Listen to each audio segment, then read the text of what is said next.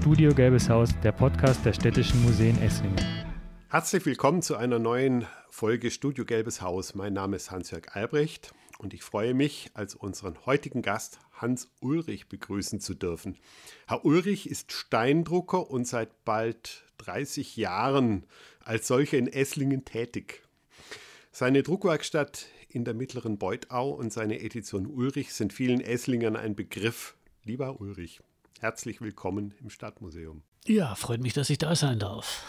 Herr Ulrich, ich habe gelesen, Sie sind seit 1992 Steindruckmeister und seit 1938 der erste und letzte im Raum Stuttgart. Korrigieren Sie mich, wenn das falsch ist. Wie kommt das dazu?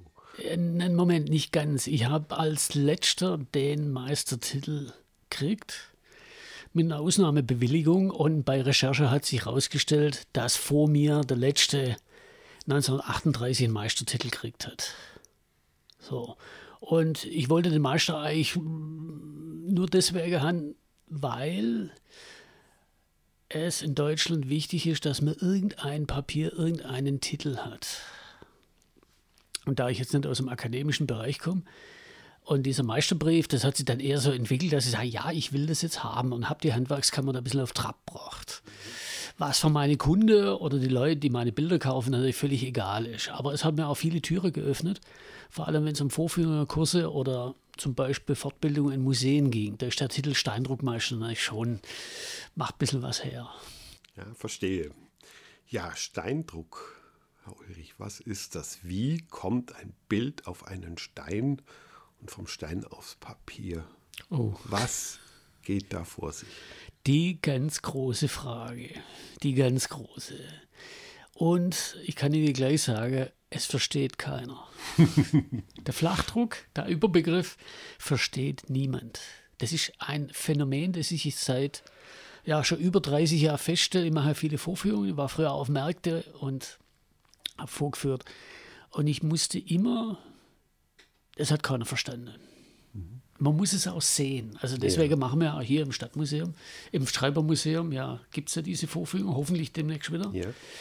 die sich ja, ja großes Interesse erfreuen. Der, es versteht kein Mensch, wie man von einer ebenen Fläche drucken kann. Viele Leute haben aus der Schule die Erfahrung, über Linolschnitt, Radierung, was man eben so macht, bis zu Kartoffeldruck, man braucht immer ein Relief. Mhm. Das ist die Erfahrung, die die Leute kennen.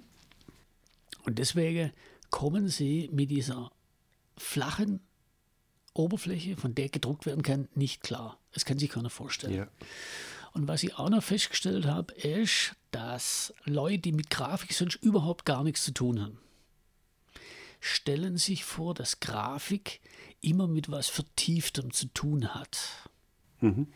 Da schwingt wahrscheinlich noch die, die lang, jahrhundertelange Wertschätzung des Tiefdrucks als bestes Bildreproduktionsmedium mit, aber auch wahrscheinlich so Begrifflichkeiten wie äh, gestochen scharf, was ja aus dem Kupferstich kommt. Gravierende Schäden sind damit natürlich nicht gemeint, aber eben dieses, irgendwie muss man in ein Material rein, um was zu erreichen, was drucken zu können. Und bei Flachdruck ist es halt ganz anders. Ja, eigentlich ist das, was wir hier machen, ein Widerspruch in sich, weil wir machen ja die Vorführung, weil man es nicht vermitteln kann. Also ich erkläre das immer mit Salatsauce. Fett und Wasser trennen sich. Das ist eigentlich alles. Klingt jetzt sehr ziemlich simpel. Ja. Das Prinzip ist nicht bekannt. Man weiß, Fett und Wasser mischen sich nicht. Und jetzt braucht man drei Dinge. Fett, Wasser und eine saugfähige Oberfläche. Man bringt Fett auf, feuchtet das Ganze mit Wasser an, und wo das fett ist, kommt natürlich kein Wasser hin. Jetzt walzt man das Ganze mit einer Druckfarbe ein, die auch fett ist. Dann bleibt diese Druckfarbe natürlich nur an dem Fettigen hängen. Und wo Wasser ist, wird sie abgestoßen. Und das ist alles. Total simpel. Man muss nur drauf kommen, das dann eben auch zu nutzen. Und das war eben das Verdienst von dem Herrn Senefelder, der das kurz vor 1800 erfunden hat. Alois Senefelder. Äh, so, das ist das jetzt mal im Prinzip hört sich simpel an, aber es glaubt keiner. Und wenn man viele Texte liest über dieses Thema, was ich na, doch hin und wieder noch wieder mache, merkt man auch, wer von wem abgeschrieben hat, aber das gibt es in anderen Themen ja auch. Äh, kommt ein großes Unverständnis so durch die Zeilen. Und es wird sehr umständlich versucht, das irgendwie zu vermitteln, aber man merkt oft, dass der Schreiberling jetzt nicht wirklich so weiß, wovon er eigentlich spricht. Ich kann jetzt mal so ganz arrogant als Drucker natürlich einfach so sagen, aber es ist einfach so. Ja, es ist interessant und trotzdem funktioniert es, auch wenn es vielleicht nicht ganz verstanden wird und nie ganz verständlich in Sprache gefasst ist. Es funktioniert und es war ungeheuer, ungeheuer erfolgreich im 19. Jahrhundert. Ich darf vielleicht ganz kurz mal zurück. Das ähm, JF Schreiber Museum in Esslingen ist ja eine bekannte Marke bei Jung und Alt äh, beliebt und es thematisiert die Geschichte äh, des Schreiberverlags in Esslingen und das Schaffen seines Gründers, äh, Jakob Ferdinand Schreiber. Der kommt 1831 nach Esslingen. Er gründet eine lithografische Anstalt und einen Verlag. Sein Geschäftsmodell? Bilder. Bunte, gedruckte Bilder. Und macht sich schnell Namen mit Schulwandtafeln, mit Bilderbüchern, Papiertheatern, Kartonmodellbaubogen humoristischen Blättern und seine Produkte verkaufen sich gut, gehen weg wie, sagt man, wie geschnitten Brot. Worin liegt dieser ungeheure Erfolg äh, der Lithografie im 19. Jahrhundert? Äh, Schreiber war ja nicht der Einzige. Ähm, es hat überall in Europa äh, lithografische Anstalten gegeben, ähm, die mit großem Erfolg sehr große Mengen an Bildern produziert haben. Der Erfolg liegt daran, dass Schreiber erkannt hat, was in diesem Medium steckt. Und die Lithografie machte es möglich, erstmals Bilder für alle zu produzieren. Bilder in einer Stückzahl und auch im Format und zu Kosten, die vorher undenkbar waren. Für qualitätvollen Druck gab es nur die Tiefdruckverfahren. Die Hochdruckverfahren, also Holzschnitt, ja, hat man eher für die gröbere Sache genommen. Und Qualität war Tiefdruck. Und Tiefdruck hatte den entscheidenden Nachteil, dass es einmal sehr langwierig ist, die Druckform herzustellen und diese Druckform sich dann auch noch recht schnell abnützt. Also recht schnell meine ich, es gibt ja so eine Faustregel, 500 gute, 500 mittelmäßig, 500 schlechte. Und danach ist die Platte am Ende. Das heißt, eigentlich ist es noch 500 am Ende, aber man hat ihn natürlich ausgenutzt bis zum Schluss. Das heißt aber auch, dass man die Platte, wenn sie mal ähm, verbraucht ist, praktisch die Bildvorlage, die Information komplett nochmal neu erstellen müsste, wenn man äh, ja. weitere genau Exemplare bräuchte, also eine weitere Auflage und größere ja. Mengen. Ja, hm. das wurde ja natürlich gemacht, ob äh, gewollt oder nicht, also vom ursprünglichen Urheber. Also Raubdrucke gab es ja immer, der Begriff Abkupfern äh, kommt nicht umsonst vom Kupferstich. Wir haben ja von unserer berühmten Ansicht der Stadt Esslingen von Herrn Merian gibt es ja auch mehrere Nachätzungen. Das ist übrigens eine Radierung, kein Kupferstich. Das nur am Rand. Ähm, und da war die Lithografie derart revolutionär, weil es, es ist ein industrielles Verfahren. Durch die Lithografie konnte man sogar unendlich drucken. Es gibt eigentlich zwei Erfindungen. Die Lithografie besteht aus zwei Erfindungen eigentlich. Einmal das direkte Zeichnen auf dem Stein. Das heißt, allein schon von der Druckformerstellung war es eine unglaubliche Vereinfachung. Es wurde nur noch gezeichnet. Und jeder, der zeichnen konnte, konnte auch lithografieren. Was äh, sehr viele Künstler natürlich schnell auf diese Technik gebracht hat. Diese, das, was sie kannten, wie auf Papier, nur halt seitenverkehrt. Und dann diese Sache mit der Druckformherstellung war auch etwas, erscheint noch komplizierter, war aber eigentlich viel einfacher als beim Kupferstich. Und der Druck ging auch viel schneller, weil es wurde eingewalzt und nicht mehr eingefärbt wie im Tiefdruck, wo man die Druckfarbe in die Vertiefung bringen muss. Also man war beim mittleren Format mindestens fünfmal schneller. Bis zehnmal beim großen Format da war die Lithografie absolut im Vorteil. Je größer das Format, desto mehr Vorteile bot sie. Allerdings wurden dann auch die Steine schwerer und teurer natürlich. Das ist das eine. Von einem Lithografiestein kann man mehrere tausend Abzüge nehmen. Also schon von der singulären Druckform war schon eine mindestens Verfünffachung möglich, bis Verzehnfachung, je nachdem, wie, wie die gearbeitet war. Und der zweite, die, der zweite Kern der Erfindung, der, was das Ganze industriell macht, weil auch ein Druckstein, ein Lithografiestein nützt sich natürlich ab und dann wäre er ja verloren. Mhm. Wäre. Aber Schosenefelder erfindet eigentlich vor dem Flachdruck den zweiten Kern, nämlich die, man nennt es Umdruck, die Möglichkeit, die Druckform selbst zu vervielfältigen. Das heißt, ich mache aus einem Stein einen zweiten. Ich mache ein Duplikat. Und es war vorher nicht möglich. Wie das jetzt im Einzelnen geht, das ist jetzt mal nicht so wichtig. Aber es war möglich, ganz präzise Kopien herzustellen. Das heißt, man hat einen Stein erstellt, hat davon ein Duplikat hergestellt und davon die Auflage gedruckt. Später, als es dann Maschinen gab, also sogenannte Schnellpressen, hat man, die, hat man ein kleineres Motiv mehrfach umgedruckt auf eine größere Druckform, auf einen größeren Stein. Das nannte man im Nutzen. Das gibt es bis heute. Mhm. Man konnte damit auf einen großen Bogen gleich mehrere Motive drucken, die hat man dann hinterher auseinandergeschnitten. Das heißt, hat, das hat die Produktivität derart vervielfacht. Und dieses Umdruckverfahren war es, was diese Bilderflut im 19. Jahrhundert in Flachdruck ermöglicht. Es ist ja im Prinzip alles Mögliche druckbar. Das sind ja nicht nur Bilder, das sind ja auch Informationen wie äh, Flaschenetiketten, äh, kleine Bildchen, die man auf Backwerk aufbringt, äh, die man in hohen Stückzahlen und das Volk bringen kann. Also im Prinzip alles, was auf Papier aufzubringen ist, äh, konnte dann in hohen Stückzahlen äh, geliefert werden, hergestellt werden. Jetzt stellt sich mir die Frage nochmal, ähm, dann wird das Ganze ja auch, das äh, Produktionsverfahren ist ja dann auch sehr arbeitsteilig.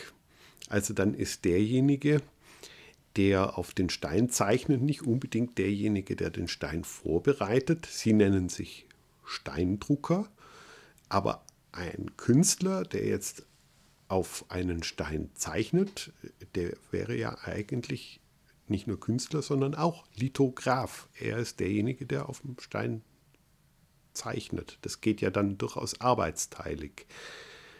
Ja, das war es im Druckgewerbe ja immer. Also es war schon, man hat schon bei den früheren Verfahren, man hat immer das ja aufgeteilt, den Entwerfer, den Künstler, der nicht um, der beim Tiefdruck natürlich meistens nicht die Platte bearbeitet, dann gab es noch den Kupferstecher, dann den Drucker, dann noch äh, und dann den Buchbinder dann zum Schluss und eine Person übrigens, die immer ein bisschen hinten runterfällt, nämlich den Verleger, der alles finanziert. Der wird meistens nicht erwähnt, aber ohne den geht es nichts. Natürlich gab es oft, es gab einige Leute, die waren alles in Personalunion. Das war aber eher selten. Bei der Lithografie äh, spaltet sich das noch mehr auf, weil wir haben im 19. Jahrhundert den Übergang zur Industrie, wo es dann so einen richtigen Massengeschäft wird. Die alte Teilung bleibt aber gleich. Es gibt einen Entwerfer, der muss nicht unbedingt der sein, der auf den Stein zeichnet. Das war meistens ein spezialisierter Lithograph, also ein Steinzeichner, der eine Vorlage genommen hat und hat die umgesetzt auf den Stein. Wir haben ja gerade bei unserem berühmtesten Werk im Museum, den, die Wurzelkinder von Sibylle von Olfers, da haben wir den Effekt sehr schön zu sehen. Wir haben Aquarelle, die dann ein einer oder mehrere Berufslithografen erst zu dem gemacht haben, zu diesem Jugendstil Flächigen, was wir dann als gedrucktes Buch sehen können. Das ist aber in den Vorlagen nicht angelegt. Das waren eben nur Vorlagen. Und da ist natürlich auch wieder die Frage, wo ist das Original? Aber diese, diese Arbeitsteilung, Entwerfer, Lithograf, dann den Drucker. Also ich bin Drucker, das heißt, ich entwerfe nicht, ich mache es aber möglich. Das ist so mein Selbstverständnis. Der Drucker präpariert den Stein, macht ihn also druckfähig und sorgt für den Druck. In der Industrie wird es noch mehr aufgeteilt. Da gibt es einen, der macht nur die Probedrucke. Dann geht es zum Auflagendrucker, also zum Maschinenmeister, der beaufsichtigt wiederum mehrere Leute, die diese Maschine betreiben und so weiter. Das spaltet sich dann immer weiter auf. Vor allem wenn man größere Betrieb, wie Schreiber das er war, der war für eine Lithofirma relativ groß schon. Die meisten Firmen waren eher kleiner. Äh, da teilt sich das natürlich noch viel noch geteilter auf. Es gab auch bei den Druckern gab es eine Hierarchie, wer durfte was, mhm. wer macht die erste Präparierung, wer macht die zweite. Und gab es auch natürlich skurrile Titel, erster Oberdrucker, zweiter Oberdrucker und solche Sachen. Aber das ist im grafischen Gewerbe, äh, war das Tradition, diese, diese starke Hierarchisierung. Dann sind die Bilder ja, so wie wir es im 19. Jahrhundert kennen, häufig bunt. Also über Farbe müssen wir uns jetzt auch kurz unterhalten. Das ist ja auch ein sehr komplexes Thema, aber man hat zunächst mal einfach angefangen. Also wenn Grafiken äh, bunt daherkommen, dann waren sie koloriert. Ganz am Anfang handkoloriert. Also da hat sich jemand hingesetzt und hat dann verschiedene Flächen ausgetuscht. Aber auch das hat man dann irgendwann ausdifferenziert, arbeitsteilig gestaltet. Dieses Kolorieren gab es ja über Jahrhunderte. Das war einfach, es war zwar bekannt, wie man einen farbigen Druck herstellen kann. Das gab es ja, das wusste man schon immer, aber es war schlicht zu teuer. Das wird auch meistens nicht so gern erwähnt, äh, wird immer beschrieben als technisches Unvermögen. Es ist aber eine rein betriebswirtschaftliche Sache, weil das Kolorieren können angelernte Hilfskräfte machen. Es ist schlicht billiger. Vor allem, wenn sie dann noch mit Schablone schaffen, die ein spezialisierter Handwerker herstellt, kann man im Fließbandverfahren schwarz-weiße Drucke kolorieren. Das ging weit ins 19. Jahrhundert. Bei Schreiber ging das nämlich interessanterweise bis nach 1900. Haben die noch koloriert, wenn es bei einer kleinen Auflage nur um eine kleine Farbfläche ging. Da ist eine Koloristin, das waren immer Frauen, eigenartigerweise. Eine Koloristin war da, die geübt war, die war da relativ schnell. Da waren also mehrere tausend Druck am Tag, kolorieren, je nachdem wie kompliziert war, war da kein Problem. Und es war einfach eine Frage, mache ich einen Stein für diese Farbe oder mache ich eine Schablone? Schon ein Unterschied. Den Farbdruck im Massengeschäft gibt es erst ab etwa 1870. Mhm. Weil erst dann kommen die Schnellpressen, die Maschinenpressen, wo sich das dann gelohnt hat. Die Herstellung von mehreren Steinen, die man eben braucht für einen Farbdruck. Das Prinzip war ja immer gleich. Man kann immer nur eine Farbe auf einmal drucken. Das ist bis heute nicht anders lösbar. Also macht man mehrere Druckformen. Eine für Blau, eine für Gelb, zusammengedruckt gibt es Grün und so weiter. Das ist dann der Moment, wo man dann von Chromolithografie spricht. Ja, Chromolithografie, äh, man muss es unter, man unterscheidet es so, dass man sagt, wenn es um eine Reproduktion geht, nennt man das Verfahren des Farbdrucks Chromolithografie. Ist es eine künstlerische Lithografie, nennt man es Farblithografie. Das Prinzip selber ist aber immer dasselbe. Man druckt lasierende Farbschichten übereinander und dann entstehen Mischtöne. Lustigerweise fragen die meisten Leute ja, ja, wie kriegt man die jetzt so genau übereinander? Das ist die, immer die erste Frage, ganz merkwürdig, weil es total simpel. Man macht sich entsprechende Markierungen, das, wie gesagt, das muss man aber auch wieder sehen. Und dann kriegt man die Drucke ziemlich simpel übereinander. Es ist einfach nur ein Trick. Die Schwierigkeit ist eine völlig andere. Nämlich der Chromolithograph, bleiben wir bei der Chromolithografie, der muss eine farbige Vorlage aufspalten in die einzelnen Formen. Muss also entscheiden, wo kommt was hin. Also wie viel Blau brauche ich? Für einen Farbton brauche ich so brauche ich ein flächiges Blau, dann kommt noch Gelb dazu, dann kann man das Ganze mit Rot noch brechen, dunkelt es mit Grau ab und so weiter. Und das muss er für jedes einzelne Detail entscheiden. Und das war eine unfassbar komplexe Arbeit. Das kann man sich halt nicht mehr vorstellen. Die Chromolithographen waren in dieser hierarchischen Gesellschaft ganz oben. Das war die absolute Spitze. Die waren extrem gut bezahlt. Das war der bestbezahlte Beruf im gesamten gewerblichen Bereich. Also nicht nur grafisches, sondern überhaupt im Gewerbe. Also nicht akademischer Beruf.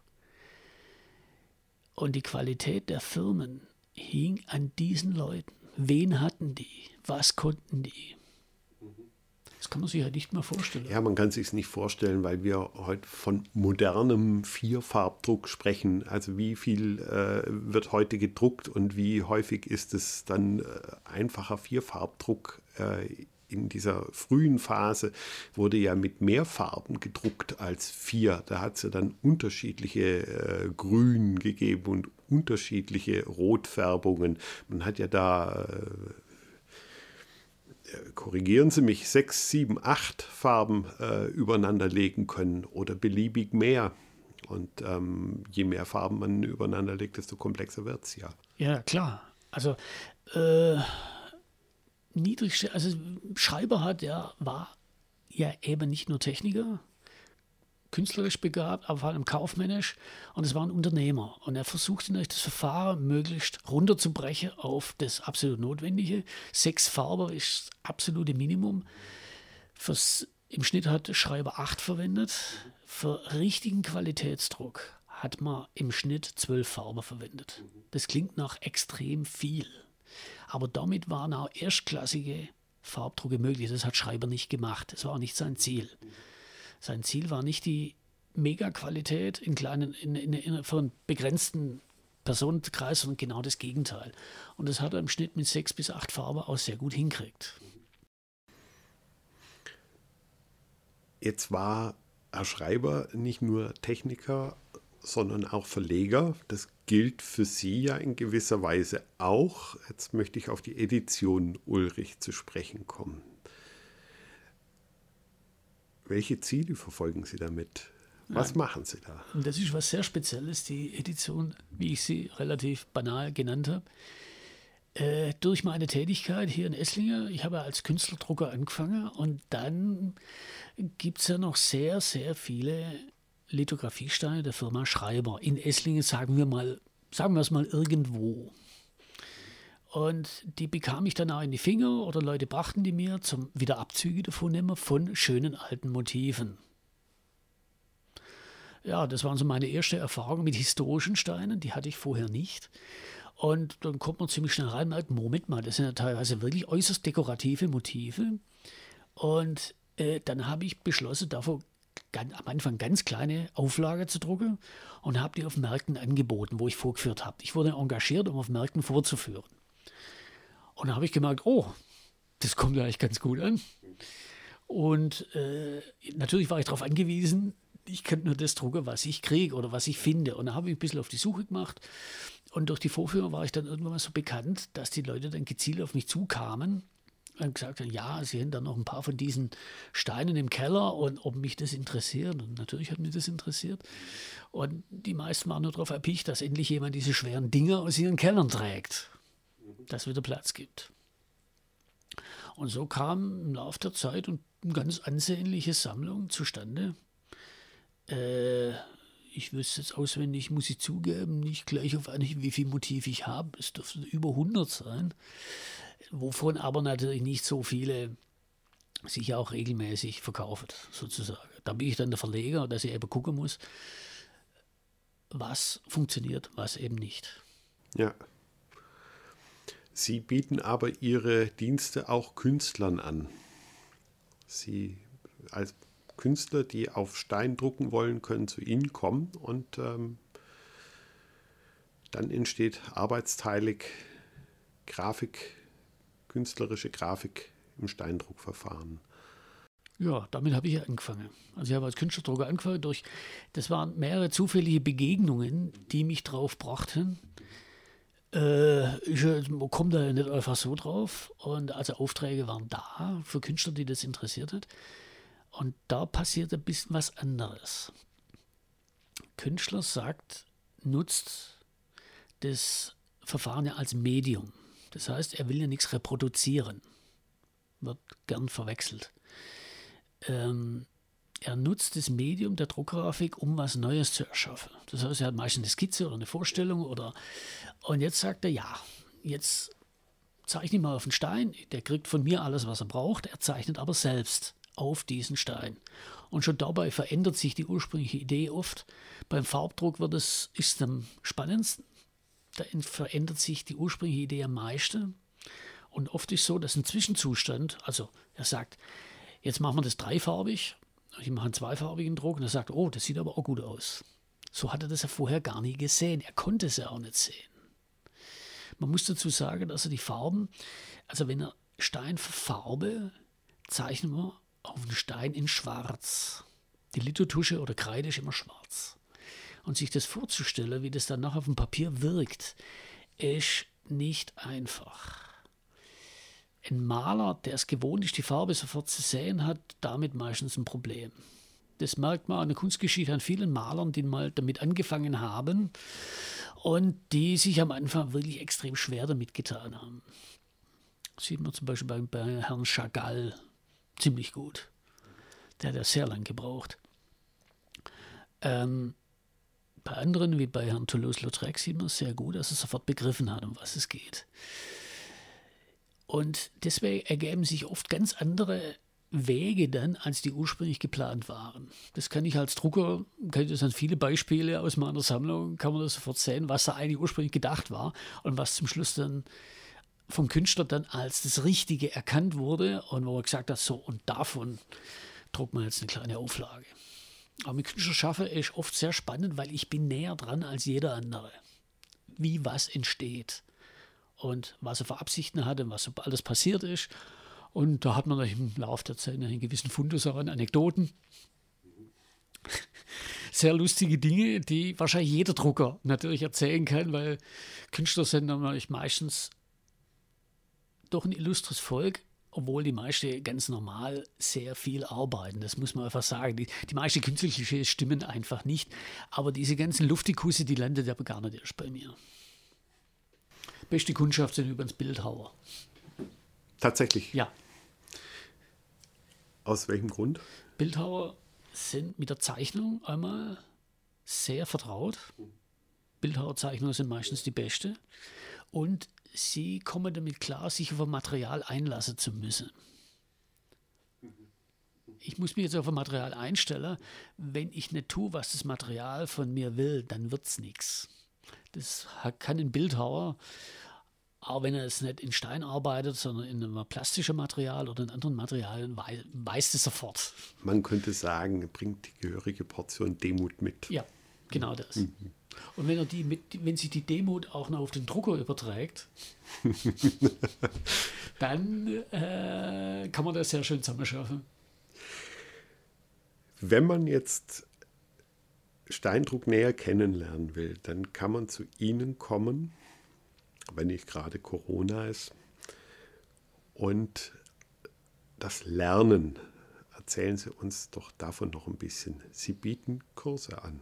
Also Kurse in Lithografie, ja, aber nicht bei mir in der Werkstatt. Äh, macht es in mehrere Institutionen. Allerdings ist die Nachfrage äußerst gering geworden. Die letzte fünf bis zehn Jahre, immer weniger. Was aber, was ich aber öfters, also bis Corona gemacht habe und hoffentlich demnächst wieder mache, sind Vorführungen bei mir in der Werkstatt. Das heißt, ich zeige, wie das geht und aber eher etwas ausführlicher, weil die Leute dürfen selber auf den Stein zeichnen. Und damit man wirklich sieht, ah ja, es beginnt so und endet so. Weil die häufigste Frage ist nämlich, wie kommt das Bild denn da drauf? Also, ja klar, machen Sie selber, dann sehen Sie es. Und je nachdem, was es für Publikum ist, habe ich entsprechend genügend Fundus an Ausstellungsmaterial mit, also historische Lithografiesteine oder auch von heutigen Künstlern, wenn es kunstinteressierte Leute sind, kann man auch mal noch einen Stein hinlegen. Und auch was früher produziert wurde oder was ich produziert habe. Also wenn es natürlich Bilderbuchsammler sind, dann ist es stelle natürlich was anderes aus, als wenn es Leute sind, die sich für Kartografie zum Beispiel interessieren. Ist ja noch ein riesiges Feld. Äh, und es ist eigentlich unübersehbar, was alles damit produziert wurde. Ja, es hat ja ähm, angefangen mit ähm, Noten, mit Notenblättern und ähm, weil Sie die Kartografie ansprechen, ein Riesenfeld. Ähm, die Kartografie, die ja im 18., 19. Jahrhundert groß äh, im Gange war, ähm, die Vermessung der Welt sozusagen und das Bild der Vermessung der Welt ähm, ist aufs engste und wie nichts anderes mit der Lithografie äh, verwoben.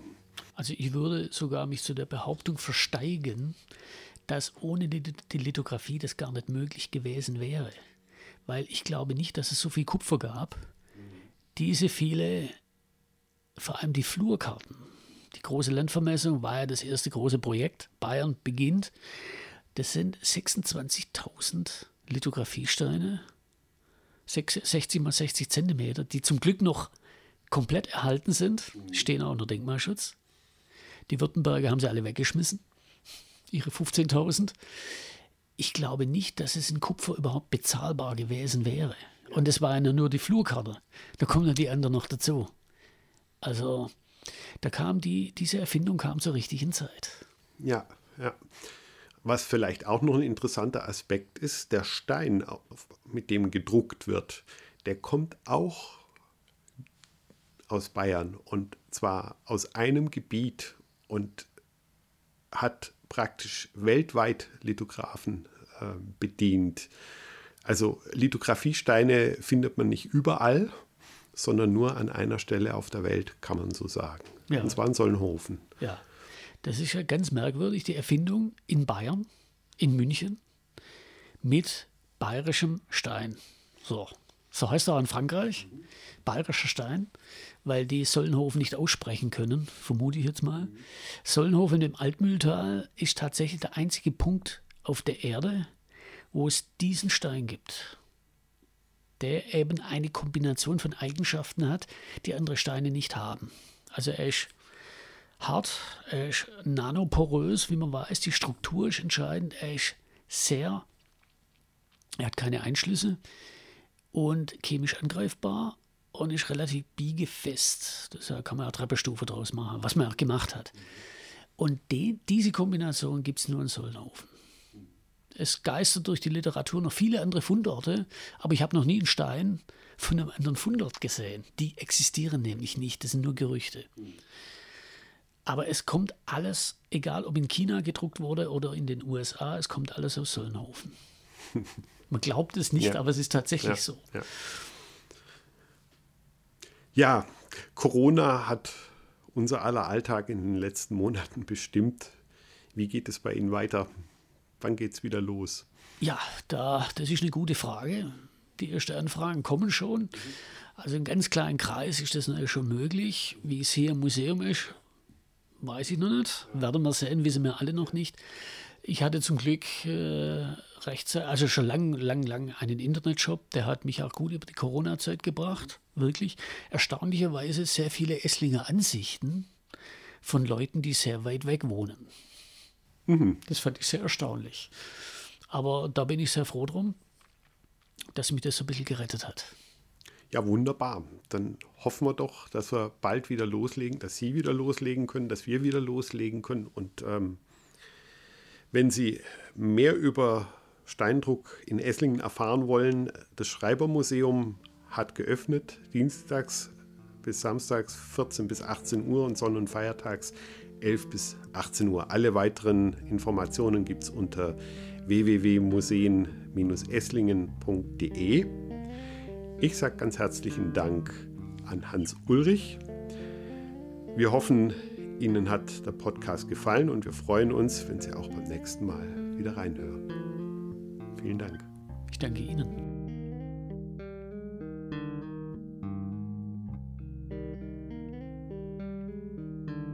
Studio Gelbes Haus, der Podcast der Städtischen Museen Esslingen.